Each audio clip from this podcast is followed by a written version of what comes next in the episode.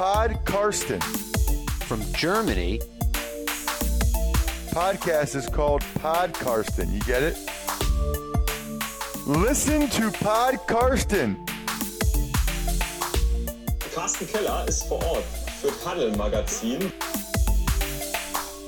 Hallo und herzlich willkommen zu Podcasten Episode 43. Mein Name ist Carsten Keller und ich bin freier Mitarbeiter beim Huddle Magazin und deren Online-Präsenz footballaktuell.de.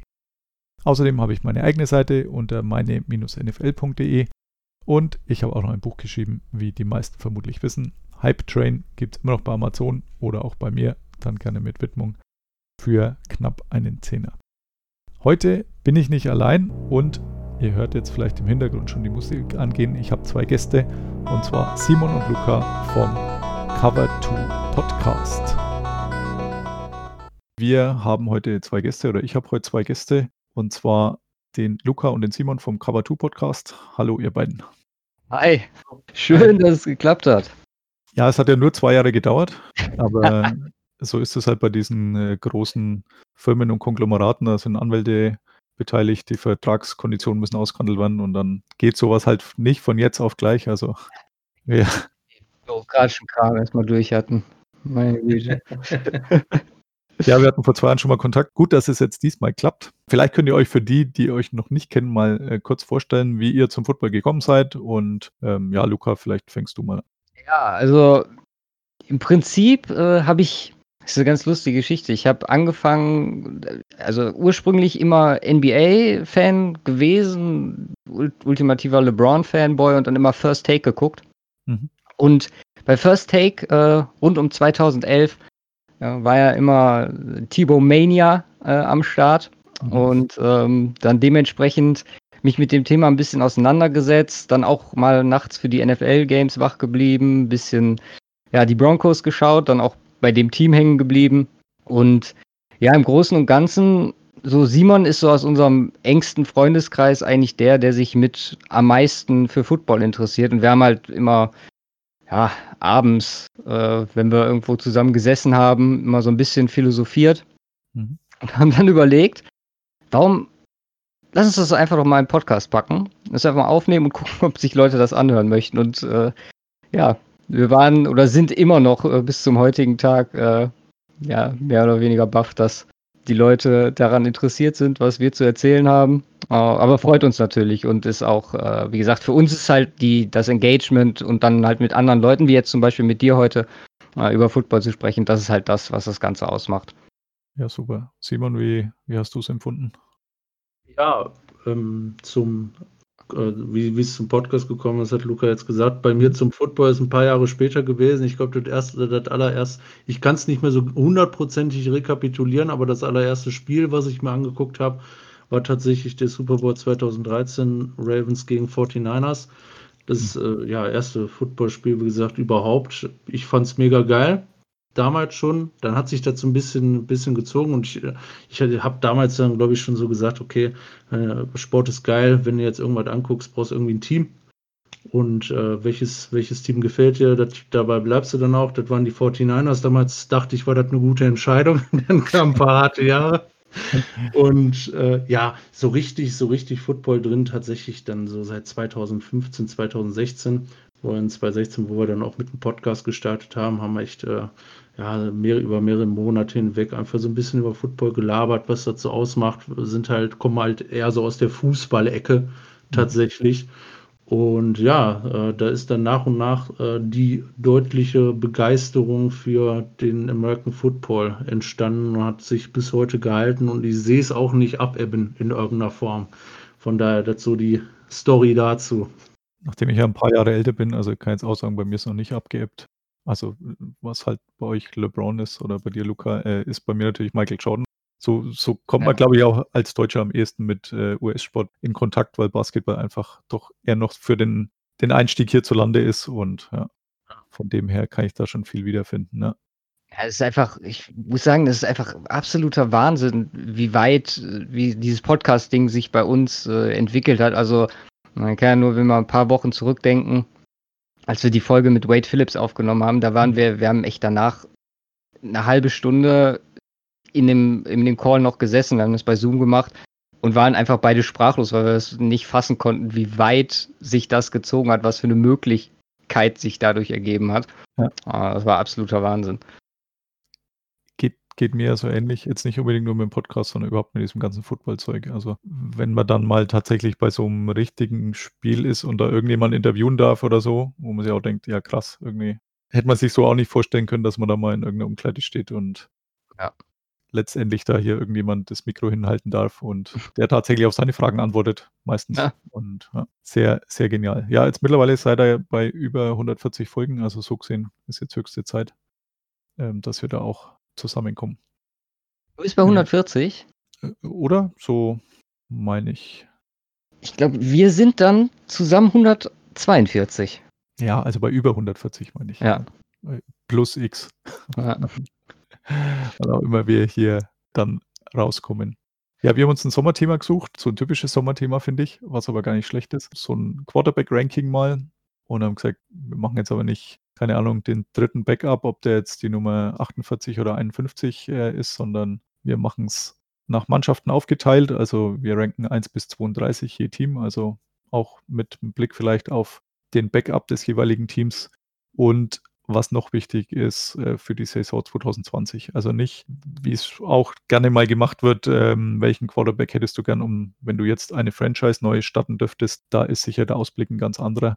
Und da wäre sicher der ein oder andere weiter oben oder weiter unten, wie es jetzt dann bei uns ist, sondern rein jetzt auf die kommende Saison bezogen. Es hat mich interessiert, wie ihr es technisch umgesetzt habt, äh, Simon. Wie, wie hast du das angegangen, diese Aufgabe? Ja, es hat sich so ein bisschen daraus ergeben, da wir sowieso aktuell in unseren Division Previews stecken, also jedes Team mal so ein bisschen rostertechnisch, Coaching, Schedule und so weiter auseinandernehmen. Natürlich auch Thema Quarterback ganz dicke Geschichte dann ist. Ja, und da erstellen wir auch Ratings aktuell. Jetzt, jetzt bin ich noch nicht ganz so weit vorgeschritten. Mir fehlten, glaube ich, noch zwei Divisions in der Vorbereitung und habe hab dann mehr oder weniger so ein bisschen ja, die Ratings, die ich da ja auch teilweise unter anderen Gesichtspunkten, wie du das jetzt gerade äh, dargestellt hat, hast und wie wir das auch heute machen. Aber da habe ich äh, schon so ein paar Noten verteilt.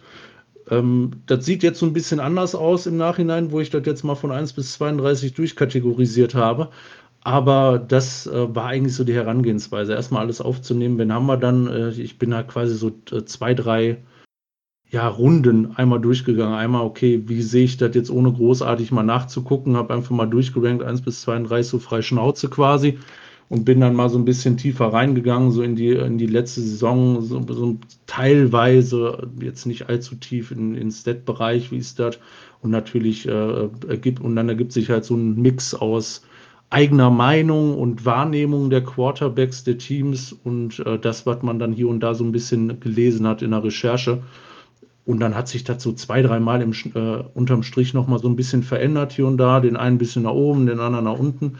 Und dann letztendlich habe ich das, habe ich dann irgendwann gesagt, komm, jetzt ist Schluss, jetzt lassen wir es so stehen, weil so ganz genau kriegt man es sowieso nicht hin. Ja, genau. Und es ist ja letztendlich trotzdem immer subjektive Geschichte. Also Richtig. Ja. mir ging es ja ähnlich. Ich habe es dann auch, ich habe es einmal durchgerankt und habe dann aber auch nicht mehr viel geändert. Ich weiß nicht, Luca, wie, wie oft bist du durchgegangen? Auch zwei, drei Mal, muss ich sagen. Ich habe auf jeden Fall auch, äh, wie Simon, auf Basis erstmal unserer äh, Rankings für die Divisions gearbeitet und habe mir dann halt nochmal so Sachen angeguckt, wie, wie gesagt, das bereits geleistete, wie klatsch ist ein Quarterback, wie gut war er bisher in den Playoffs, natürlich Konstanz auch ein Riesenthema. Äh, bei den Jungen muss man gerade auch nochmal so ein bisschen Upside mit reinnehmen. Und dann natürlich auch Situationen, wie ist die Coaching-Situation, wie sind Mitspieler. Äh, Und das halt alles noch, noch mal ein bisschen verpackt. Hab dann auch dementsprechend noch ein, zwei Tweaks gemacht, was äh, meine Rankings für die, Division Previews angeht. Mhm. Aber ich bin eigentlich mit meiner, meiner Liste mittlerweile ganz zufrieden. Okay. Bin auch sehr selbstbewusst und ich bin natürlich mit meiner Liste auch zufrieden. mal, mal gucken, wie weit sie sich dann unterscheiden. ich hoffe, dass wir wenigstens ein bisschen Kontroverse äh, dabei haben. Ja, bestimmt. Beim einen oder anderen. Das wird nicht ausbleiben.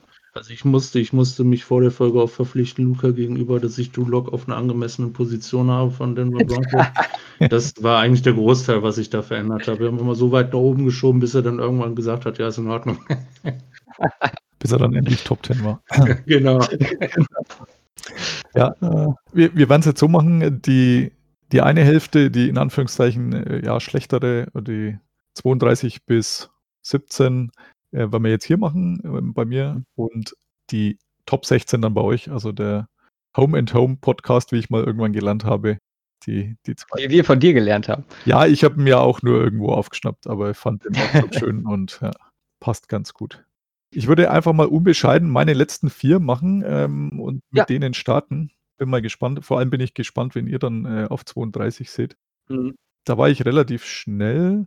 Ähm, ich habe den Gardner Minshew ähm, auf 32 oder überhaupt die Jacksonville Jaguars Quarterback-Situation und habe die auch so ein bisschen, ja, vielleicht nicht bestätigt gefühlt, aber die Jaguars sind, glaube ich, das Team mit äh, der niedrigsten Siegvorgabe bei den Buchmachern, was, ähm, was ich mir natürlich auch immer anschaue. Aber es war jetzt reiner Zufall, aber ich persönlich bin jetzt nicht so überzeugt von, von Gardner Minshew äh, mit dem ja, einen Jahr, das er jetzt da hingelegt hat, wo er sicher auch äh, schön Upside hatte und war eine viel gut Story. Aber ich muss sagen, ich glaube nicht, dass das äh, dauerhaft die Lösung ist. Das denke, das wird man jetzt noch ein Jahr lang probieren.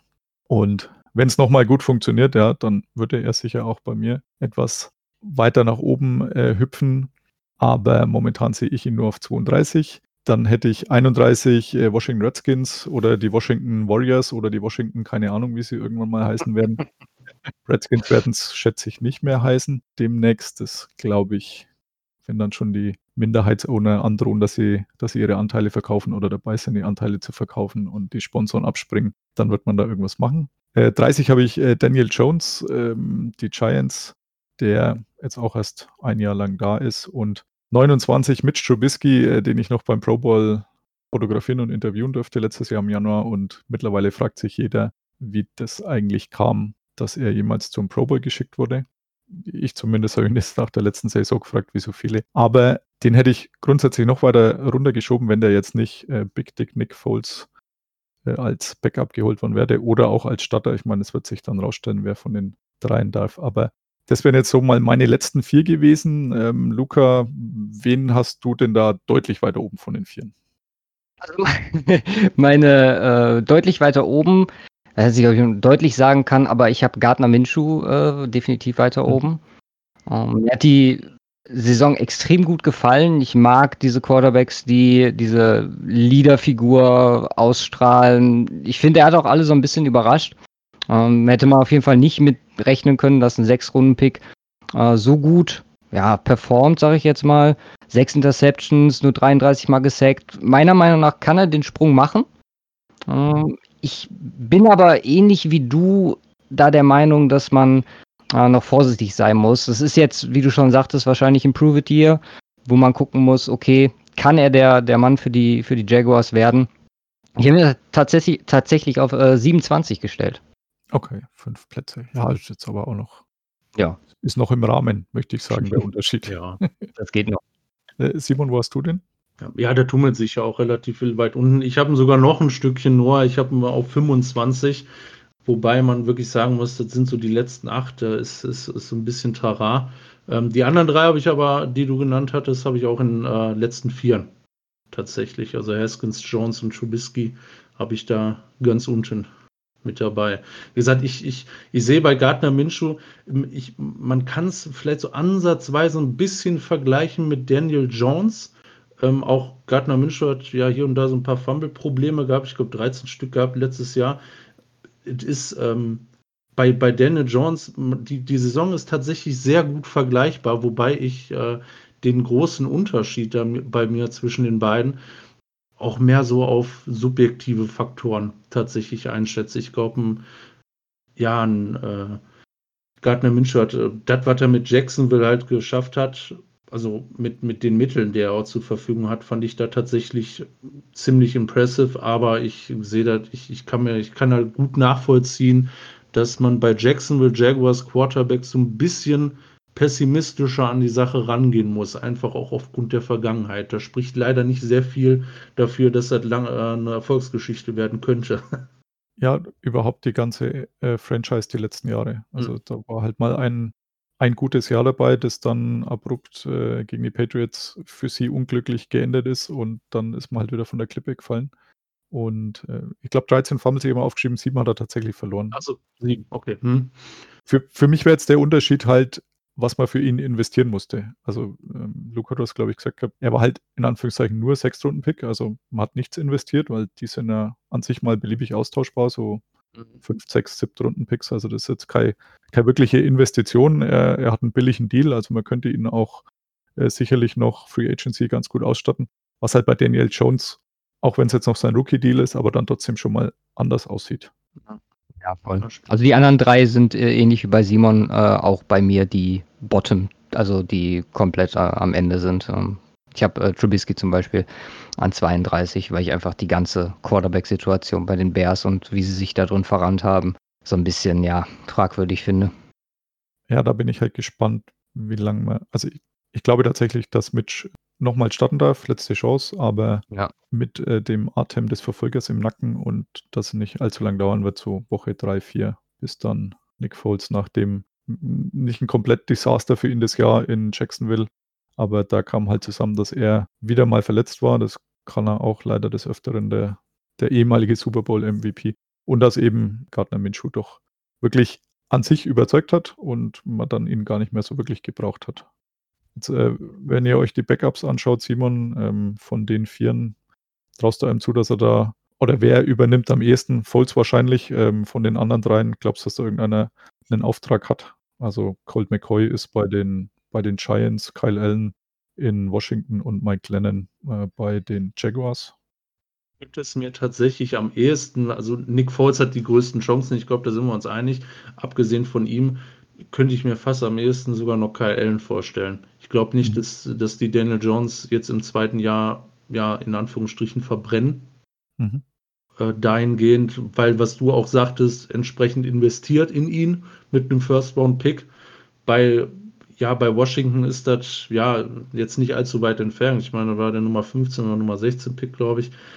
Aber ich mhm. habe hab so das Gefühl, ja, dass, dass Dwayne Haskins eine ähnlich schlechte Saison spielen kann wie Daniel Jones und dann eher rausgeschmissen wird äh, und eher was anderes gesucht wird ähm, als, als bei den Giants, äh, wo die sich die Redskins dann denken, okay, komm, das war es halt nicht, Haskins. Kyle Allen wird da auch nicht die Lösung sein, aber einfach mal, um das so ein bisschen durchzuspielen, das kann ich mir ganz gut vorstellen. Die werden dann, aber wenn das nicht klappt, werden die sich sowieso auf der Suche nach einem neuen Quarterback machen müssen dann nächstes Jahr und dann auch recht weit, recht weit oben picken dürfen, wenn es alles so läuft.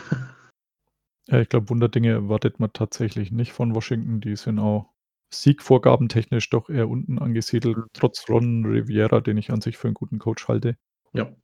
Ich glaube, das ist ja auch die, das macht es auch wahrscheinlicher, weil eben Kyle Allen ja auch in Carolina sein Quarterback war, sein Backup-Quarterback zumindest lange dass man sagt, er hat da auch einen geholt, da weiß er, was der kann. Und wenn das mit Haskins nicht funktioniert, der halt ja noch vom vorherigen Regime gedraftet wurde, also mhm. von den Leuten, die, die normalerweise dann länger an äh, so einem First-Round-Pick festhalten, weil sie ihn gedraftet haben und dann nicht eingestehen wollen, dass das vielleicht verkehrt war, dann First-Round-Pick äh, zu investieren, ist keiner mehr da. Also Ron Rivera hat jetzt zu Dwayne Haskins nicht unbedingt irgendeine Verbindung und hat ja jetzt auch nicht unbedingt rausgestellt, dass das der unumstrittene Starter ist. Deswegen würde ich das ähnlich sehen. Ja, Luca, ähm, vielleicht kannst du ja mal deine nächsten vier dann nennen, dass wir nicht nur über meine diskutieren. Ja, da bin ich doch froh, dass ich bei der Gruppe dran bin. Um, ähm, also bei mir sind in die äh, ja, Bottom 4 sind noch die Chargers reingerutscht mit Taylor, Herbert und Stick. Uh, vielleicht sind die aber euch dabei, können wir gleich mal gucken. Ansonsten gehen wir dann zu den nächsten vier und kommen bei 28 mit den Carolina Panthers aus. An 27 habe ich die Jaguars eben angesprochen, Gardner Minshew. An 26 Mr. Drew Locke. Und dann Nummer 25 die Las Vegas Raiders mit Derek Carr und Marcus Mariota. Mhm. Im Großen und Ganzen, also ich muss halt sagen, bei den Panthers, ich finde es schwierig, ähm, nur eine ganze Saison wirklich an Sample Size bei Bridgewater da, obwohl schon relativ lange in der, in der NFL. Äh, letztes Jahr war es okay, vor allem als, ich habe es mal Notnagel genannt, als Breeze äh, nicht da war. Ähm, wenig Interceptions, wenig Touchdowns. Ähm, es ist halt schwer auszumachen. Die Saison wird zeigen, ähm, die Verletzungssorgen bleiben bei ihm, glaube ich, immer dabei. Wo er halt wirklich seine Stärken hat, ist, dass er relativ genau ist und auch, äh, ja, trotz Verletzung immer noch eine gewisse Mobilität dabei hat. Ähm, wie gesagt, zu, zu Minshu habe ich eben schon, oder hast du eben schon ordentlich was gesagt. Äh, bei Drew Lock äh, ist halt das Ding. Also ich persönlich als Broncos-Fan, das ist halt äh, so eine kleine Krankheit. Man ist halt äh, seit Peyton Manning so ein bisschen, ja, gebeutelt mit äh, Quarterbacks und da klammert man sich so an jedes Fünkchen Hoffnung, was man eben so kriegen kann. Die fünf Spiele waren super, also bis auf das Kansas City Game, aber das äh, schieben wir mal ganz rigoros auf, auf die Wetterbedingungen. Mhm.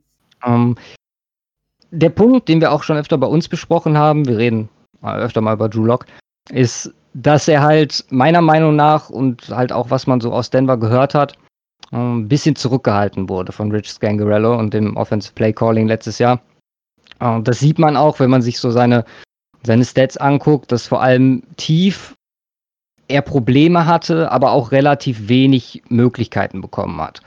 Was wirklich für ihn spricht, ist das, äh, das kurze Passspiel, was, wo er auch relativ genau war und halt das sein Auftreten. Also man hört von gestandenen Spielern wie Von Miller, von Justin Simmons, auch Kareem Jackson, die halt einfach sagen, dass es jemand ist, an dem sich das Team aktuell sehr aufrichtet und dieser Hype um ihn, der zu Beginn in Denver war, so langsam schwappt der auch so ein bisschen auf die nationalen Medien über. Also Drew Lock war schon in der Offseason so ein bisschen Thema, was mich auch gefreut hat. Um, ähm, nun konnte er jetzt wieder eine andere Situation mit äh, Pat Schirmer. Äh, das ist aber gewohnt, weil ich glaube, er hatte noch erst einmal in seiner gesamten Karriere, wenn man das College mit einbezieht, eine Situation, wo er einen Offense Coordinator behalten hat. Gut. Die Verletzung letztes Jahr war im Endeffekt ordentlich. Ich mag ihn unglaublich, deswegen habe ich ihn halt ein bisschen höher, trotz der Sample Size. Und bin mal gespannt, wo ihr ihn seht. Und äh, ja, zum Abschluss dann die Raiders. Es ist traurig, äh, tut mir auch ein bisschen weh, dass ich die drüber stellen muss, aber man hat halt diese gewisse Depth durch Carr und Mariota. Ich mag den Spielstil von K als Broncos-Fan nicht. Als äh, objektiver Beobachter muss man das schon in gewisser Weise wertschätzen, wie schnell er den Ball los wird, wie gut er äh, einfach auch antizipiert. Ähm, hatte in 2016 sein Career Year, äh, ansonsten auch sehr konstant. Er reißt jetzt keine Bäume aus, aber ja, auch die Verletzungen sind bei ihm nicht da der Erfolg fehlt so richtig. Ich glaube, das Jahr, in dem er, wie gesagt, in 2016, wo er die Chance gehabt hätte, richtig was zu reißen, ja, hat so ein bisschen oder ist dann wegen dem Kreuzbandriss so ein bisschen äh, in die Hose gegangen. Ähm, aber einfach diese, dieser Punkt, dass er so schwer unter Druck zu setzen ist und Mariota dahinter, das ist solide, das ist ein erfahrener NFL-Quarterback. Das kann man, kann man nur gutheißen. Deswegen äh, ist er da. Ich würde jetzt mal sagen, damit schließen wir fast schon die, ja, die Quarterbacks mit Fragezeichen ab. Also zumindest ist es bei mir so. Und äh, haben da, ja, wenn man die Rookies noch mit ausnimmt, aber haben da dann zumindest, äh, ja, so, ein, so, eine ganz gute Basis, auf die, die man jetzt aufbauen kann, was, was die weiteren äh, Rankings hier bei uns angeht. Ich glaube, so viele Rookies, die Starter werden, sind es ja nicht. Also die jetzt gleich von Beginn an starten. Also ich sehe nur einen momentan, ja. wo ich mir sicher bin mit Joe Burrow. Aber ich würde jetzt gerne noch bei der Rekap bleiben, weil da würde mich äh, tatsächlich interessieren, Simon, wo, wo siehst du den oder wo hast du den? Ich habe den äh, ein gutes Stück höher. Ich habe den bei mir auf 20, weil ich habe im, im Grunde habe ich äh, ihn gepackt vor einem Großteil der Rookies und zwei Drittjahres Quarterbacks wie äh, Josh Allen oder Sam Darnold etc. und auch vor den beiden neuen. Vor dem Hintergrund, ja klar, jetzt ist es, jetzt ist es nichts Explosives, was er da an den Tag bringt und alles in Anführungsstrichen recht einfach, kurze Pässe. Aber das macht er halt auf einem entsprechenden Niveau und das auch tatsächlich ziemlich erfolgreich seitdem er das so macht. Jetzt, jetzt kann man natürlich so ein bisschen sagen, okay, es ist eher in Richtung Game Manager anstatt Playmaker. Aber äh, vom, vom Standpunkt Game Manager her ist er da von denen, die wir da in der Liga haben, relativ weit oben mit dabei. Deswegen habe ich, äh, finde ich, finde ich schon, das ist solide. Die Upside ist so ein bisschen begrenzt, denke ich. Aber im Vergleich zu denen, die ich dann halt dahinter habe, sehe ich das als wirklich solide Option und auch für die Raiders als Quarterback, mit dem man da grundsätzlich weitermachen kann, mit dem, was sie machen. Haben da ziemlich, äh, haben da ein paar ganz, ganz versatile Receiver insbesondere, müssen da natürlich auch noch so ein bisschen aufbauen über die letzten Jahre. Aber mit dem, was er da hatte, hat er, hat er meiner Meinung nach eine ziemlich gute Leistung gebracht. Wie gesagt, nichts großartig Explosives dabei, aber ähm, auch nicht zwangsläufig nötig, so wie die Raiders es bisher offensiv spielen. Hm. Ich habe ihn auf 24, also auch nicht wirklich so weit weg. Mhm. Ich finde es tatsächlich lustig, also zum einen, dass er der Nachbar von äh, John Gruden ist. Also Ah. ich hätte mir das tatsächlich lustig vorgestellt, wenn man ihn jetzt wegtradet, was ja tatsächlich auch mal ein Gespräch war. Also die Gerüchte gab es ja. Und die Multimillionen-Dollar-Villa dann neben der vom dann Ex-Coach, der ihn nicht mehr haben wollte, steht. Also es hat bestimmt für, für eine gute Nachbarschaft gesorgt. Ich glaube auch, dass das halt solide ist, aber nicht wirklich viel mehr. Also er ist äh, Mhm. von den beiden Carr-Brüdern sicherlich der Beste. Also äh, David Carr kam vor eurer Zeit, äh, der da mal bei den Houston Texans Number one overall pick, richtig? Ja, also äh, Top 3 auf jeden Fall, aber jetzt Nummer 1, ich glaube schon 1, 2, 3, also einer von dreien. Vor, aber ich glaube 15 Jahren oder so, also schon ewig her. Hat da nicht so gut funktioniert. Äh, so gesehen, äh, Derek Carr deutlich besser. Bei Mariota, der ist einfach zu oft verletzt, also weiß man nicht, ob das ernsthaft eine ne Alternative ist, wenn äh, so ein richtiger Competition, aber er ist sicher einer der Backups mit, mit relativ viel Upside. Deswegen glaube ich auch, dieses, diese Kombination finde ich jetzt auch gar nicht so schlecht. Jetzt von, von deiner Gruppe, Luca, ähm, ich habe ich hab Tyrod Taylor, Tyrod, wie wir seit zwei Jahren, glaube ich, wissen, nicht Tyrod Taylor. Ähm, seit, seit Hard Knocks habe ich an 26, also jetzt in der Gruppe drin. Ich finde ihn an sich recht sympathisch, also er wird aber nie jemand sein, mit dem man Super Bowl gewinnt oder so. Er Mhm. ist wie bloß der, der Bridge Quarterback, äh, bis dann Justin Herbert soweit ist, der, glaube ich, nicht von Anfang an beginnt. Ich meine, dieses Jahr ist das ja sowieso ein bisschen äh, anders dank Corona. Ich glaube, da haben es die Rookies dann schon gleich nochmal schwerer, dadurch, dass halt diese, diese Minicamps äh, jetzt irgendwo im Video stattfinden, was einfach für so einen Quarterback und die Chemie auf dem Spielfeld sicherlich auch nicht gut ist. Ähm, deswegen glaube ich, der kommt halt dann irgendwann mal später zum Einsatz und solange ist Tarot äh, hier am Start. Also wen, wen ich aus deiner Gruppe tatsächlich jetzt dann deutlich höher hatte, ist äh, Teddy Bridgewater eben.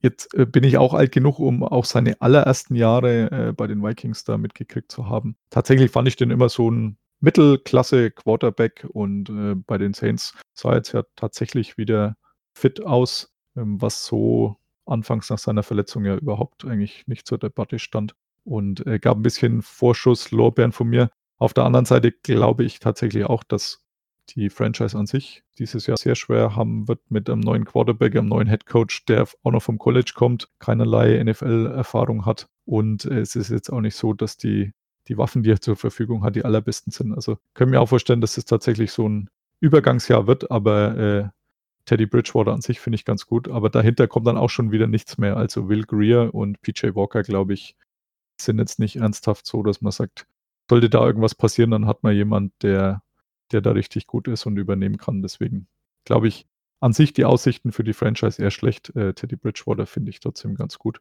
Äh, Simon, wo hast du den Teddy Brückenwasser? Ich habe ich hab ihn auch so weit unten. Ich habe ihn auf 28 bei mir. Hm. Ich äh, sehe da größtenteils auch einfach noch die Sorgen, was die Verletzungsanfälligkeit angeht. Ich meine, er hat jetzt gespielt ohne große Probleme, als Brees nicht am Start war. Ich muss oder musste meiner Meinung nach so ein bisschen einkalkulieren.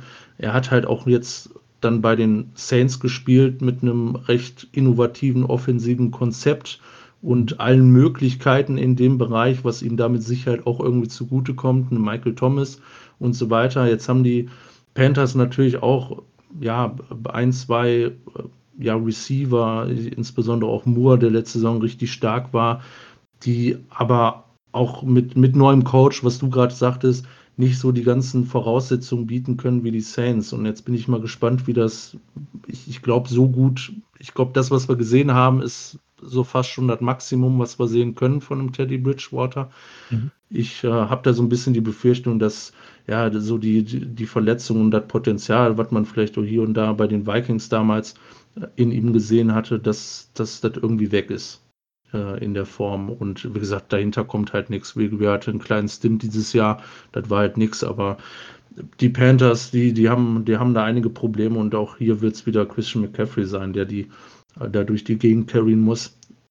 Bridgewater, ich, ich, ich kann mir auch vorstellen, dass, äh, dass man den da fünf, sechs Plätze weiter äh, oben sehen kann. Das macht, macht, denke ich, auch Sinn. So ein Vergleich zu Derek Carr kann man meiner Meinung nach auch fast ziehen, was, was so dieses Cap an Potenzial angeht und äh, auf der anderen Seite aber auch den Floor, welche Fehler er tatsächlich machen kann. Äh, für mich das äh, große, große Manko an seiner Geschichte, die Verletzungshistorie.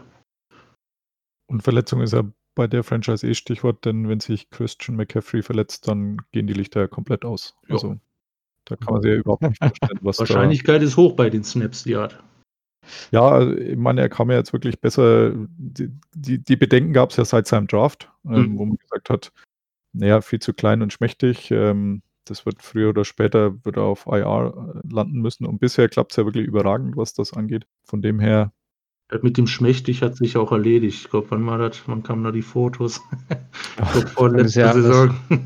ja, also er, er ist tatsächlich schon ein Viech, äh, in Anführungszeichen, wie ihr in Bayern sagt. Ja, trotzdem, es ist halt, es schlägt halt dann doch oft ein und denkt, da ist er schon jetzt nicht direkt anfällig, aber die Wahrscheinlichkeit ist groß, dass er dann doch irgendwann mal rausfällt und dann, ja, ich, ich wüsste nicht, wie man dann noch Spiele gewinnen will. Also das kommt sicher hinzu. Deswegen, ja, bei mir war es die Sympathie für, für Teddy. Jetzt der Vollständigkeit halber, Simon, wen hast du in den Vieren drin? Weil ich habe noch jemanden drin, den ihr wahrscheinlich deutlich höher habt, aber da bin ich mal gespannt, Simon, wenn du in den Vieren jetzt noch hast. Ich habe auch äh, Teddy, wie gesagt, ich habe äh, auch Tyrod, äh, oder wie sagtest du, ich äh, habe es jetzt schon. Tyrod. Tyrod.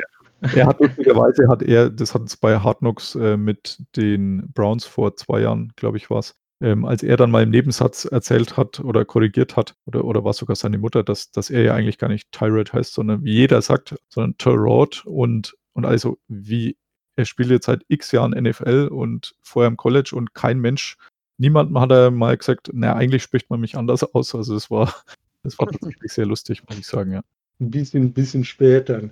Äh, Genau, also äh, T- T- äh, Terod, Taylor und Drew Lock, Gardner Minshew. Die, äh, die vier habe ich in der Kategorie. Ich habe halt vorher noch, und der wird wahrscheinlich gleich noch kommen, äh, da sage ich dann nicht äh, zu viel. Ich habe noch in meinen Bottom 4, den der da noch fehlte, war bei mir noch Sam Darnold. Okay. Tatsächlich. Aber das sind meine vier äh, bis 25 hoch quasi. Okay, bei mir ist äh, Jared Goff noch auf 25.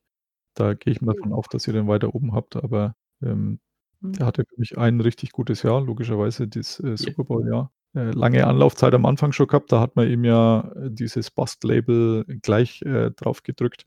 Wurde dann deutlich besser, hat es bis in Super Bowl geschafft. Nach Atlanta sah das so ein bisschen aus wie, also nicht im Super Bowl selber, wobei da war er auch überfordert, aber ich durfte ja die, die Woche in Atlanta da äh, mitnehmen und habe ihn da ein paar Mal gesehen und dachte mir, er schaut immer so ein bisschen wie das, das Kind aus, das sich hier verlaufen hat, ähm, das, das, das da irgendwie falsch ist. Und ja, ich, ich persönlich glaube nicht, dass er Spiele irgendwie aus dem Feuer reißen kann. Ja. Es hat ein Jahr wirklich gut funktioniert, keine Frage, aber ähm, ich, ich, ich sehe ihn nicht in den, nicht in der besseren Hälfte der Quarterbacks, sagen wir mal so. Aber mal gucken, wann er bei euch kommt. Dann würde ich sagen, 21 bis 24, Simon, äh, wenn du mal startest. Jawohl. Ja, 21 bis 24. Wir fangen unten an. Ich habe auf 24 Joe Burrow. Mhm. Aus einem ganz wesentlichen Grund. Ich glaube, das Potenzial ist natürlich enorm. Das, was ihn brutal limitieren wird, da haben wir auch schon in ein paar Folgen drüber gesprochen, auch in unserer äh, Vorbereitung, was die, was die AFC North angeht.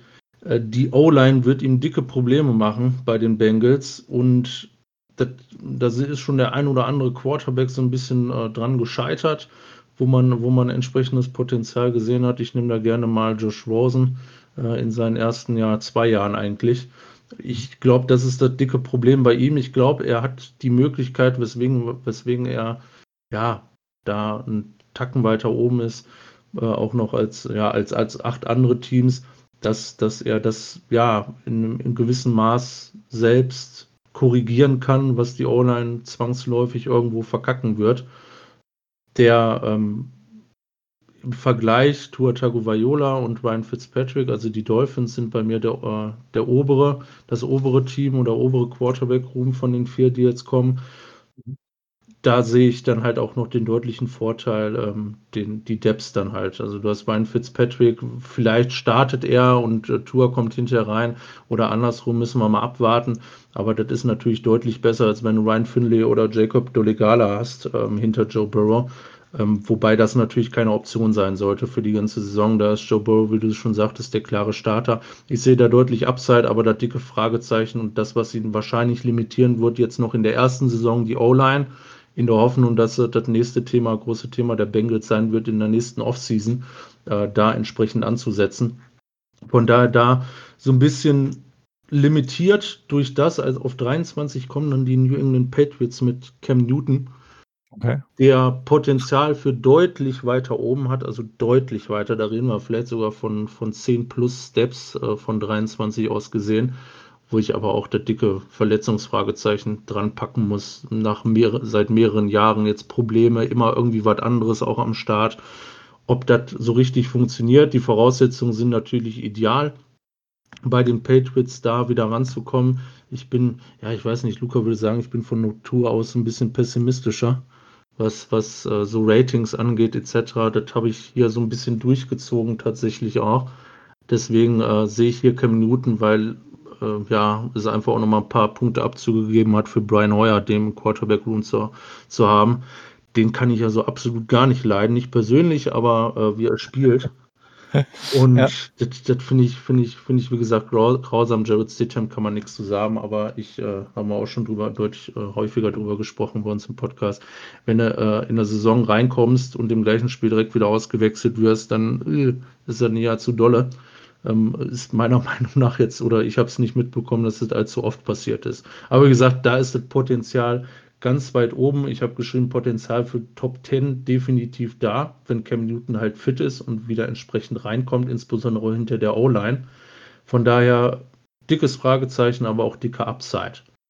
Ne, vor, den, vor den beiden, also Joe Burrow, Cam Newton, habe ich dann die Buffalo Bills mit Josh Allen. Ich persönlich bin, ja, eigentlich, ich würde jetzt nicht sagen Fan von Josh Allen, aber ich äh, bin da noch nicht bereit, die Hoffnung aufzugeben, was ihn angeht war insbesondere im kurzen und mittleren Passspiel letztes Jahr dann nochmal einen guten Step forward gemacht, was so ein bisschen schade ist bei seinem Arm, dass das Deep Pass-Spiel nicht so richtig funktioniert. Hängt auch vielleicht so ein bisschen damit zusammen, dass die entsprechenden Waffen gefehlt haben. Deswegen habe ich ihn auch noch relativ weit oben, weil dieses Jahr mit Stefan Dix dazu bekommt einen richtigen Playmaker auch wirklich für Deep Passing Plays, wo ich sage, okay, das ist jetzt deine Chance, zeig's, dass du es auch kannst. Ich meine, dass einen Arm hat, das wissen wir alle. Dass er den auch richtig einsetzen kann, das hat er jetzt noch nicht so hundertprozentig gezeigt. Und dazu hat er halt auch noch entsprechende Fort, ähm, ja, Optionen im Run-Game. Ne, äh, entsprechende Beine, um da ordentlich was an Boden gut zu machen. Ich bin gespannt, hat auch hier hat auch so ein paar Fumble-Probleme, was sich irgendwie so ein bisschen durch die Quarterback-Klasse da unten durchzieht. Aber ich sehe da noch deutlich, deutlich Upside und ich glaube, das kann noch, die Chance besteht noch, dass er der richtige Quarterback für die Bills ist. Ja, ich finde es cool. Äh, ich halte ihn für einen ganz lustigen, interessanten Quarterback, äh, der auch ganz schön anzusein, äh, anzuschauen ähm, sein kann, wenn er denn entsprechend sein Potenzial mal ausnutzt. Ja, und um die Gruppe voll zu machen, auf 21 die Dolphins mit Tua Tagovailoa, das äh, über das Potenzial muss man nicht reden, äh, über die Verletzungsanfälligkeit müssen wir auch nicht reden.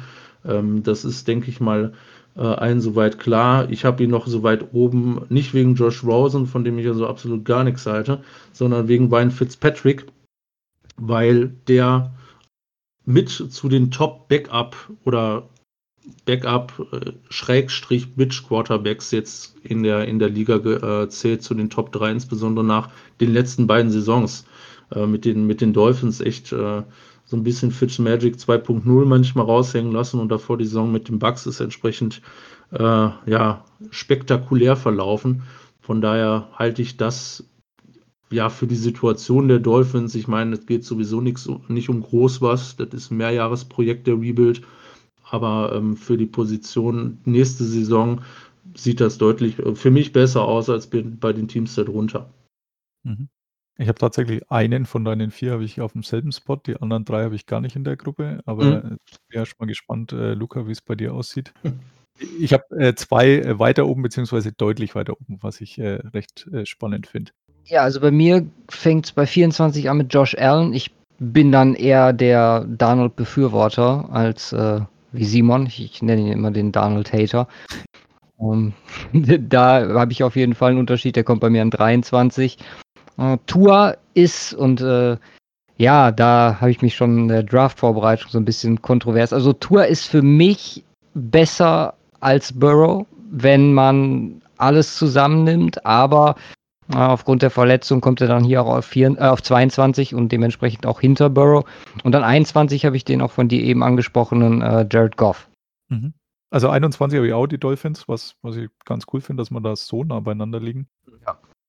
Also bei Tour ist, spielt halt die Verletzung mit rein, in meinen Augen. Also die, äh, diese Hüftgeschichte, wo man jetzt mittlerweile auch mitgekriegt hat, dass äh, wohl zumindest zwei Teams ihn bei der, nach der medizinischen Untersuchung komplett äh, ausgeschlossen haben für sich vom Draft. Also gesagt haben, naja, den müsst ihr nicht holen. Das muss, muss nichts heißen, aber kann natürlich nach hinten losgehen. Mhm. Und äh, deswegen glaube ich auch da, äh, dass sicher äh, Fitzmagic startet, weil keine Chemie äh, des Rookies zum, zum Rest des Teams. Äh, dann auch noch die Verletzungsgeschichte, wo man sicher nichts dagegen hat, wenn er die ein paar Wochen länger ausheilt. Und ja, letztendlich wird es für die Dolphins dieses Jahr auch noch nicht unbedingt um Titel gehen. Also ich glaube, Mhm. da kann man, das soll halt letztendlich der Quarterback, der Franchise-Quarterback bei ihnen sein, wenn, wenn dann wirklich mal äh, die Rollen gleich verteilt sind in, in dieser Division und äh, jetzt, jetzt ist Brady weg, dafür ist Cam Newton da, da muss man, wie ihr gesagt habt, ähm, auch mal warten, wie das verletzungstechnisch ausschaut. Das ist übrigens der, den ich deutlich weiter oben habe. Also den Mhm. habe ich neun. Ja, ich auch. Cam Newton ist bei mir auch deutlich weiter oben. 14. Preis-Leistung ist halt super, ja. Also ich meine, der hat jetzt wirklich nichts gekostet. Also ich musste dann schon wieder schmunzeln, als äh, angekündigt wurde, dass er bis zu 7,5 Millionen kriegt. Dachte ich, dann ist es wahrscheinlich eine und äh, die, die vielen Boni, also ähm, ich habe ja folge da auch äh, gerne bei Twitter immer Andrew Brandt, der ja so der Businessmensch so ein bisschen ist, äh, was die NFL angeht. Der dann auch gleich geschrieben hat, naja gut, wenn er einen Super Bowl gewinnt und MVP wird und, und, und, äh, dann kommt er auf 7,5 Millionen. Ja, also und selbst ja, mit Quarterback nix. Also wäre Ja. nichts. Wenn man sich den Fold-Stil dann anguckt, was man dann an, mit einem Cam Newton hätte haben können, zum Beispiel. Also da wäre ich bei den Bears deutlich, also wären sie bei mir deutlich weiter oben, hätte man zum Beispiel einen Cam Newton statt einem Nick Foles geholt. Ich mag halt auch noch Heuer. Also auch den dürfte ich interviewen, fand ich sehr sympathisch. Ähm, hat deutsche Wurzeln, was ihn noch sympathischer gemacht hat. Ja. Aber er wäre ja an sich auch nur vorgesehen als Backup. Also es wäre ja Stidham geworden, was man so gehört hat, der sie wohl ganz gut gemacht hat ähm, letztes Jahr. Jetzt wird es Cam, denke ich. Also da sollte an sich kein Weg dran vorbeiführen. Also heuer wird entweder die drei oder wird mal wieder gehen gelassen, aber der kennt halt das System zumindest am besten, weil er jetzt schon x-mal da war. Hat zwar irgendwie geschafft, ähm, zumindest bis letztes Jahr dann, dass er immer dann bei den Patriots ist, wenn sie gerade mal nicht den Super Bowl gewinnen. Aber das konnte man ja dann in Atlanta zum Glück äh, korrigieren. Und deswegen habe ich die auf neun, weil ich bin auch gespannt, was Bill Belichick mit einem Quarterback wie Cam Newton anfängt. Aber halt die letzten zwei Jahre immer auf der IR geendet. Und äh, wenn das so kommt, dann sind, denke ich, die Patriots auch mehr oder weniger weg vom Fenster. Aber nichtsdestotrotz, aufgrund des Potenzials, ihr habt es ja beide gesagt, von Cam Newton, wenn er fit ist, und das ist halt das riesige Wenn, habe ich den deutlich weiter oben. Ähm, Wolltest du Donald? Donald hatte ich noch gar nicht, der kommt bei mir erst Okay, okay. in der nächsten Gruppe. Auch Josh Allen habe ich weiter oben. Die, die, das ist die Quarterback-Klasse, mit der mich so am meisten verbindet, äh, verbindet. Also Donald, Allen, Rosen und Baker Mayfield, ähm, den ich in der Gruppe habe. Also Baker Mayfield ist bei mir an 22. Erste Jahr fand ich super. Also für mich der Rookie des Jahres gewesen, auch wenn man ihn unverständlicherweise dann leider nicht ausgezeichnet hat. Äh, so, so toll er halt in seinem Rookie-Jahr war, nachdem er dann in, weiß ich nicht, Woche drei oder was für Tarot äh, übernommen hat. So äh, schlecht war er letztes Jahr. Ich habe ja äh, ich habe ein Buch über die Saison der, ähm, der Browns letztes Jahr geschrieben. Hype Train gibt es immer noch zu kaufen übrigens. Ähm, und habe mir deswegen jede Spielminute der Cleveland Browns angeschaut und die von Körpersprache über Kreativität, da war sicher auch bei vielen der, der Head Coach Freddy Kitchen schuld, aber das war nicht nur ein Rückschritt, das waren irgendwie vier Rückschritte im Vergleich zu seiner Rookie-Saison. Mhm. Und das kann nicht nur dieser Sophomore-Slump gewesen sein. Deswegen ist er jetzt bei mir letztendlich nur auf 22. Und das, obwohl ich Case Keenum auch toll finde. Ähm, also bei den Vikings damals fand ich ihn sehr gut. In Washington hat es nicht ganz so geklappt. Und schadet sicher nicht, wenn man da so einen erfahrenen Mann noch als zweiten mit hat. Vielleicht kann der Baker auch noch das ein oder andere beibringen. Also nachdem er im Trainingcamp damals lernen musste, dass man vielleicht doch schon frühst da ist für so ein Camp, um irgendwas zu lernen, äh, was eben Tarot Taylor super gemacht hat. Äh, das hat er sich dann da abgeschaut. Vielleicht kann er sich bei Case Keenum auch noch was abschauen. Und ich würde Ihnen auch die Daumen drücken, dass dann höher geht. Aber momentan sehe ich ihn tatsächlich nur in dieser Gruppe da relativ weit unten. Und wen ich da auch noch habe, ist äh, Jimmy Jesus Garoppolo, der ja, finde ich nicht so ganz, auch wenn er jetzt im Super Bowl war und kein schlechtes Jahr hatte, aber ich habe schon das Gefühl, dass da das System sehr gut war für ihn. Also Kyle Shanahan das ihn auch ganz gut äh, eingebaut hat oder eingesetzt hat und da die ein oder andere Schwäche auch kaschiert hat. Ähm, Kyle Shanahan ist nicht umsonst einer der Head Coaches äh, oder der Coaches, wo man sagt, ähm, der ist da wirklich sehr kreativ und, und schafft es dann vielleicht auch. Im Super Bowl hat man gesehen, dass vielleicht doch nicht äh, so der Brüller ist, äh, wenn er dann die Partie aus dem Feuer reißen muss. Deswegen habe ich ihn nur irgendwo im Mittelfeld, in Anführungszeichen, und äh, irgendwo im Mittelfeld ist in seinem Fall bei mir 23. Luca, wo hast du denn den, den Jimmy Jesus? Kommt der erst bei eurer Folge oder noch jetzt in meiner? In unserer Folge. Ich habe den auch höher als Simon. Mhm. Der ist bei mir auf 13 gelandet. Okay. Ähm, die Verletzung schienen ihn jetzt letzte Saison nicht so tangiert zu haben. Wenn man die Saison betrachtet, war top. Ich bin bei dir, dass Shannon da einen guten Anteil dran hat. Also eine richtige Entwicklung ist auch in seiner Karriere nicht absehbar. Aber ich glaube halt einfach, dass das und äh, durch die Shannon-Verlängerung äh, und auch den Vertrag ist ja relativ wahrscheinlich, dass äh, Jimmy G erstmal ja, der Quarterback der 49ers bleiben wird äh, glaube ich, dass das ein relativ erfolgreiches Pairing ist, die zwei zusammen. Hat auch äh, mit Kittel zum Beispiel, klar, die Wide Receiver ist jetzt mit der Verletzung von Debo Samuel halt ein großes Fragezeichen, aber mit Kittel halt auch eine sehr konstant Top-Waffe. Ähm, ich glaube, er wird immer besser werden, was, äh, was sein Spiel angeht mit Shannon. Also ich glaube, auch wenn jetzt noch keine Entwicklung, wie gesagt, absehbar war, dass da noch einiges nach vorne geht. Und allgemein die Situation bei den 49ers mit Nick Mullins, von dem ich relativ viel halte, bin ich auch ein bisschen von Simon getrieben, aber äh, da muss man auch ganz objektiv sagen, das ist ein super Backup, auf den man auf jeden Fall zählen kann, sollte Jimmy G was zustoßen. Er hat so den Eindruck, dass auch da tatsächlich auch mit C, äh, CJ Beathard, der bei ihnen der Dritte ist, selbst das hat funktioniert, ja. Also das, da hatte man schon den Eindruck, finde ich, dass äh, Shanahan einfach ein wirklich gutes System hat, dass er die Stärken seiner Leute da wirklich auch auf dem Feld zeigen lassen kann, was jetzt bei Baker Mayfield, nachdem er bei mir da direkt drüber steht, einfach letztes Jahr überhaupt nicht der Fall war, wo ich sage, super Roster, super talentiert ist, aber es sieht kein bisschen so aus, als ob der Head Coach wüsste, wie er, wie er diese Waffen auch einsetzt, ähm, weil die, wenn man die 1-1 vergleicht, äh, Browns und 49ers, ähm, was jetzt äh, Wide Receiver, Running Back, Skill Position ebenso angeht, dann glaube ich, werden die Browns deutlich besser aufgestellt, aber das hat dann einfach das Coaching sauber wieder ausgeglichen. Ja, deswegen habe ich die Namen beieinander. Äh, weswegen ich äh, die vier Quarterbacks, weil ich es vorhin eh genannt habe, äh, die so zusammenhängen, das war der Draft, bei dem ich vor Ort sein durfte in Dallas 2018. Deswegen war ich da auch sehr intensiv vorbereitet und verfolgte auch noch so ein bisschen mehr, aber Allen und Donald habe ich doch deutlich weiter oben. Wenn du gerade die, die, die vier genannt hattest, ich bin ja ein riesen Josh Rosen-Verfechter, also Hörer unseres Podcasts wissen das. Ich finde, dass er auf jeden Fall noch eine Chance verdient hat. Ich hatte vor ein paar Wochen mal das Szenario in den Raum geworfen, dass ich ihn lieber als Philip Rivers bei den Colts gesehen hätte. Klar ist verständlich, dass bei der Leistung da im Moment kein Team für geht. Aber deine, deine allgemeine Einschätzung zu äh, Josh Rosen würde mich wahnsinnig interessieren, weil, wie gesagt, ich war und bin eigentlich immer noch relativ überzeugt von ihm. Ich hoffe halt einfach, dass er irgendwann nochmal irgendwie durch eine Verletzung oder was auch immer irgendwie eine Chance bekommt und sich da nochmal beweisen kann. Also er ist ja auch sehr überzeugt von sich. Das hat mich auch so ein bisschen gestört.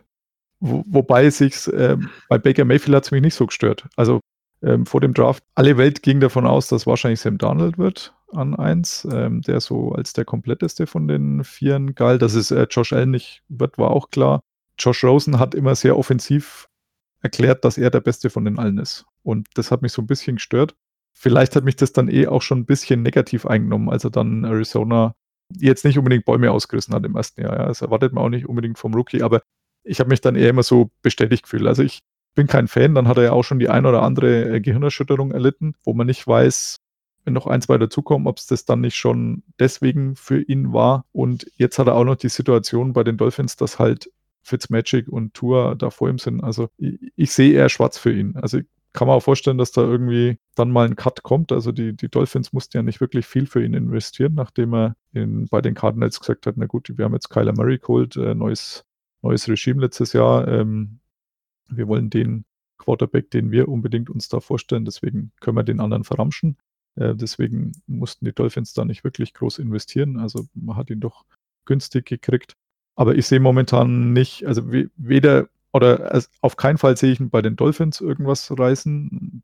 Die paar wenigen Chancen, die er da hatte, da hat man jetzt auch nicht unbedingt gesehen, dass, dass er jetzt da durchstartet. Ich glaube eher, dass das, dass das irgendwann mal so die, so, so, Paxton Lynch-mäßig oder so ist, wo man sagt, ja, da hatte man schon immer irgendwie das Potenzial gesehen, aber es hat halt irgendwie nicht hingekaut aus verschiedenen Gründen. Also ich sehe eher schwarz, also ich kann leider deinen Optimismus da nicht unbedingt teilen.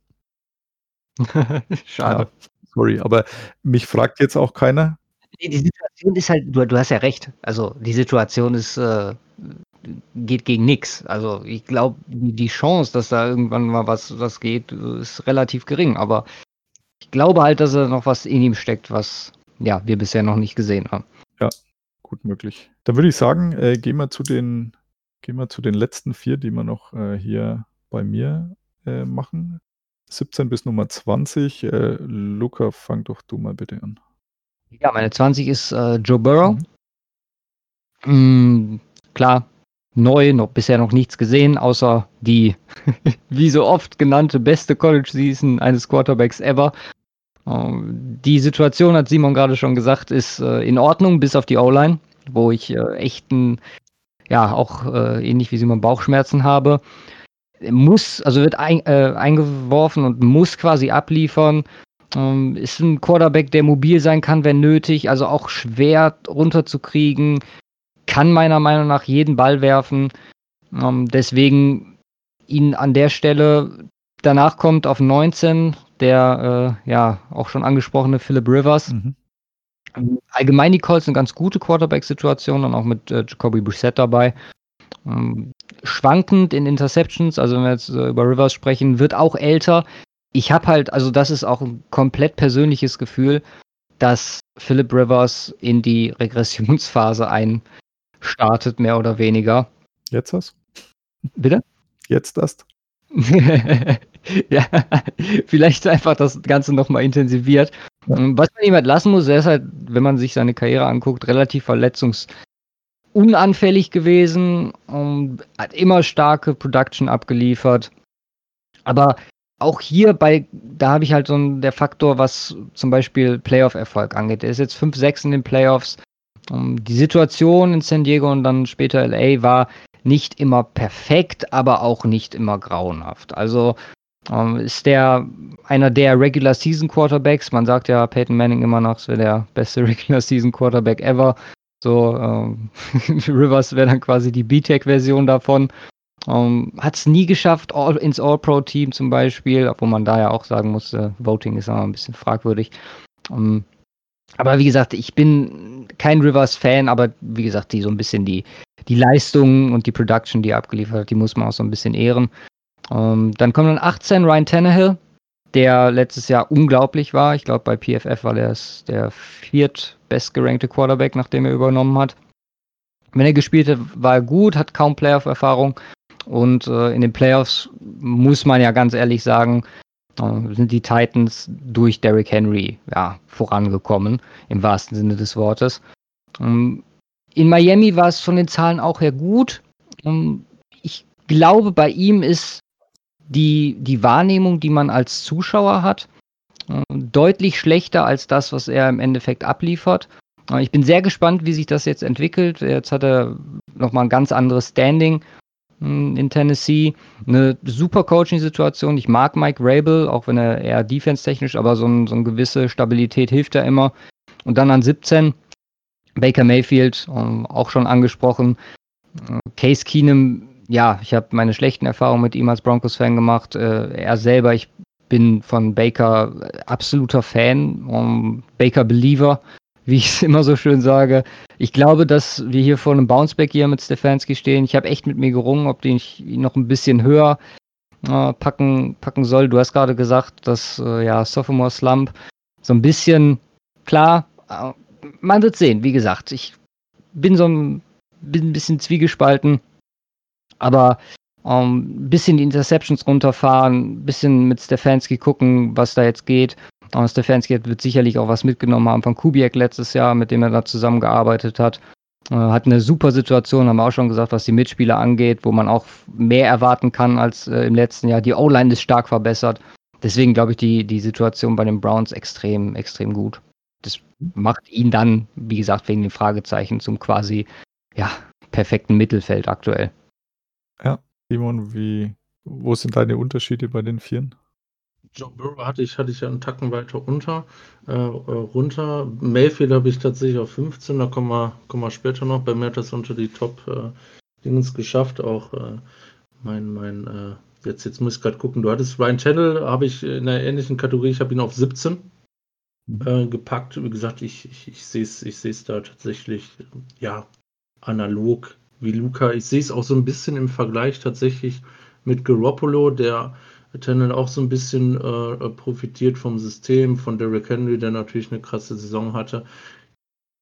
Ich halte ihn, und jetzt ist jetzt eine ganz schwierige Begrifflichkeit, das so darzustellen, mir fällt kein besseres Wort ein, so ein bisschen underrated in seinen vergangenen Jahren, weil er so quasi gar nicht auf dem äh, Radar war, aber eigentlich häufig auch mit dem, was er zur Verfügung hatte bei den Dolphins, besser war als viel Schrott, was sonst so in der Liga rumläuft, wenn ich das mal so aggressiv ausdrücken darf. Ich glaube ich glaub nicht, dass er ähm, das Potenzial oder das nochmal leisten kann, was er letzte Saison gezeigt hat. Ich glaube, das ist so das Ceiling auch tatsächlich in seinem Bereich, ähm, wo, ich, wo ich dann aber auch äh, denke, dass man so im Bereich 17 ja so viel höher nicht gehen sollte und er da meiner Meinung nach ganz gut angesiedelt ist. Und sonst hattest du noch Ne, da haben wir alle, oder? Oder wen hattest du noch drin? Philip Rivers. Baker, Ryan Rivers und Joe Burrow. Ja gut, Rivers habe ich viel weiter oben. Das ist eine, äh, das zieht sich schon seit einer Woche mit Luca und mir, die Rivers-Diskussion. Ähm, ja, das sehe ich persönlich komplett anders. Also ich habe ihn jetzt nicht brutal weiter oben, ich habe ihn auf 12, aber ich sehe das Potenzial und die Situation, die er bei den Colts hat, um, also äh, ohne, ohne das jetzt zu übertreiben, unglaublich hoch. Mit der O-Line, die er so nie kannte bei den Chargers, mhm. hat er, glaube ich, richtig krasses Potenzial, komplett auszurasten. Das, das, das denke ich, das, das denke ich tatsächlich. Ich glaube, das ist möglich. Bin da auch relativ überzeugt von äh, und werde sehr, sehr, sehr, sehr blöde darstellen, äh, dastehen, wenn das echt in die Hose geht, insbesondere Luca gegenüber. Und das wird mich am meisten wurm. Aber wie gesagt, ich, ich glaube, da ist Unglaubliches möglich bei den Colts und das ist ein echt ziemlich guter Transfer. Von Brissett halte ich tatsächlich relativ wenig dahinter, aber kommen wir später zu. Das sind so meine Unterschiede tatsächlich in dem Bereich. Wenn ich jetzt noch drin hatte, die du auch äh, schon als Carsten, äh, Goff kommt bei mir an 19, Derek Carr habe ich hier in der Rotation drin und halt Tannehill und Murray. Mhm. Der läuft da noch Murray habe ich auch in der. Äh, vielleicht, was denkst du in seinem Jahr? Auch Sophomore Slump? Nee, ich glaube nicht. Ich glaube, ähm, dass er mindestens genauso gut sein wird. Auch hier ist O-Line so ein bisschen die Problematik wieder dieses Jahr. Er hat, ja klar, allein schon, dass, dass er auch mit seinem Lauf entsprechende Gefahr ausstrahlt. Äh, hat er da deutlich bessere Möglichkeiten als so äh, manch anderer Quarterback hinter einer schlechten O-Line. Wobei er damit auch besonders Probleme hatte im letzten Jahr und ich glaube, da wird man jetzt dran arbeiten, dass er das so ein bisschen umgehen kann, weil auch viele von den Sacks oder ein paar von den Sacks, die er genommen hat, sind auch jetzt nicht unbedingt immer auf die O-Line zurückzuführen äh, gewesen. Jetzt kriegt er noch Hopkins dazu, was natürlich eine unglaubliche Verbesserung des Ganzen ist. Und ich glaube, die letzte Saison, die ich persönlich für ja, solide ist, vielleicht sogar äh, noch ein bisschen zu wenig. Er hatte, er hatte ein paar schlechte Stretches dabei, hatte auch ein paar richtig gute Stretches dabei. So insbesondere am Ende der Saison war noch mal so ein bisschen shaky bei ihm, aber ich glaube, das äh, lässt, wird er dieses Jahr etwas konstanter machen das Potenzial ist natürlich sowieso enorm bei ihm. Ich glaube, äh, mindestens genauso gut wie letztes Jahr. War ja Rookie des Jahres, Offensiv-Rookie, da können wir immer noch mhm. aufregen Nee, ja, das habe ich jetzt auch nicht gesehen. Ich, ich hatte äh, Josh Jacobs, der leider dann zum Schluss hin verletzt war, sonst glaube ich, wäre es eindeutig gewesen. Aber gut, kann man hier Ja. diskutieren, aber ähm, ich traue immer noch dem verlorenen Geld hinterher. Shit. Also auch, auch wetttechnisch unterwegs. Ja, ja, logisch. Schon wirklich Ja, halt immer sehr gut. Glaube ich. Also. Ja. ja, und Josh Jacobs war halt klar, dass er Starting Running Back wird, dass da auch kein großes Timeshare gibt. Deswegen klang das ganz gut und klang aber bis zum Schluss ganz gut. Also ich persönlich hätte jetzt auch halbwegs objektiv Murray nicht gegeben, vor allem nachdem im Jahr vorher Baker Mayfield eben nicht geworden ist, sondern Saquon, äh, war, ich mir, war ich relativ zuversichtlich. Aber ja, ich habe ihn auch an 20, aber sehe schon auch so mit Nuke, äh, Nuke Hopkins, vielleicht hilft es, äh, dass eben kein Sophomore-Slump gibt und dass da durchaus schon äh, Potenzial da ist. Wen ich jetzt tatsächlich noch in dieser Gruppe habe, der gar noch nicht erwähnt wurde, also ich habe noch Josh Allen drin, ich habe äh, Teddy Brückenwasser drin, den wir vorhin schon hatten. Ich habe Kirk Cousins noch drin, von dem ich auch nie mehr ein Fan werde irgendwie. Was ich bei ihm super finde, ist, äh, dass er halt der einzige Spieler ist, der jemals hier so einen voll garantierten Vertrag gekriegt hat, denn äh, die Owner machen sich da doch immer leicht und äh, kommen mit irgendwelchen Ausreden, aber äh, Washington hat es ja in seinen Vertragsverhandlungen äh, so verpatzt mit den zwei, Franchise-Tags ähm, hintereinander, dass er dann einfach irgendwann unbezahlbar war. Äh, so gesehen, das rechne ich ihm hoch an, dass er es geschafft hat, da wirklich einen voll garantierten Vertrag zu kriegen, aber irgendwie in den wichtigen Spielen war es ja letztes Jahr auch oft so, es war nicht in allen so, also tatsächlich hat er dann auch welche gewonnen, aber ich denke mir immer, wenn er jetzt Quarterback meiner Franchise wäre, hätte ich da das super zutrauen und das ist eindeutig nicht der Fall. Er hat äh, sehr gute Wide Receiver gehabt, von denen man vielleicht vorher auch nicht so viel erwartet hatte. Also vor ihrer Karriere sind jetzt nicht die, die riesen hohen Picks gewesen mit Dix und Thielen, aber hat da schon was draus gemacht, aber ist für mich so ein mittelmäßiger Quarterback, deswegen ist der bei mir an 18 und an 17 habe ich Josh Allen. Also, wie gesagt, auf die vier schaue ich immer so ein bisschen. Damals hieß es ja, bevor er gedraftet worden ist, eben super arm, aber er spielt einfach äh, falsch für die NFL. Also überhaupt nicht das, was die NFL braucht. Und dafür finde ich super. Er hat die Bills in die Playoffs geführt. Äh, finde ihn auch sehr sympathisch. Deswegen bin ich da durchaus zufrieden. Ist ähm, bei den Vieren, die wir bisher genannt haben, der einzige oder der, der Beste jetzt aus der zweiten Hälfte, Sam Darnold, ist bei mir noch in die, in die erste Hälfte gerutscht. Aber ja, die hören wir jetzt dann bei euch. Ähm, wenn ihr keine Anmerkungen mehr habt, kurze Stille. Neun. nee, hat, äh, hat auf jeden Fall Spaß gemacht. Vielen Dank, dass wir äh, hier sein durften. Hat ja auch nur zwei Jahre Vorbereitungszeit äh, gebraucht, bis das geklappt hat. Genau. Aber der passt, passte ganz gut. Da konnte man alle zwei Wochen konnte man sich mal ein Team angucken und schon mal ein bisschen vorbereiten. Genau. Das passte dann. halt dann immer die Drafts auch irgendwie noch reinarbeiten, aber ansonsten ähm, hat es ganz gut geklappt.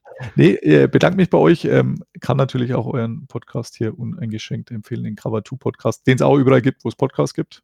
Exakt. genau. Von dem her ähm, ruhig abonnieren und wie, wie bei allen Podcasts, wenn man sagt, es hilft sehr viel, wenn man da gute Bewertungen hinterlässt, äh, wie im richtigen Leben. Deswegen gerne reinhören für die, die es noch nicht getan haben und bewerten. Dann würde ich sagen, ja, herzlichen Dank und äh, ja, wir hören uns dann letztendlich für die Top 16 bei euch wieder, würde ich sagen. Alles klar. Hat danke, Spaß Spaß gemacht. Danke. Ciao. Ciao, ciao. Pod Karsten. Dann auch nochmal von dieser Seite herzlichen Dank an Luca und Simon. Und damit bleibt auf unserem Zettel nur noch der Namenssponsor der heutigen Folge. Ich habe da drei als Vorschläge für Episode 43, also Spieler Nummer 43 bekommen. Einmal Cliff Harris aus den 70er Jahren, also ziemlich genau die ganzen 70er abgedeckt von 1970 bis 79. Ein Defensive Back der Dallas Cowboys wird dieses Jahr in die Hall of Fame aufgenommen oder eigentlich dann wohl eher nächstes Jahr, denn bekanntermaßen findet ja die diesjährige Zeremonie nicht statt aufgrund Coronavirus, sondern wurde aufs nächste Jahr verschoben. Er ist einer aus dieser Klasse, die angesichts des Geburtstags oder des Jubiläumsjahrgangs dann erst im nächsten Jahr aufgenommen wird.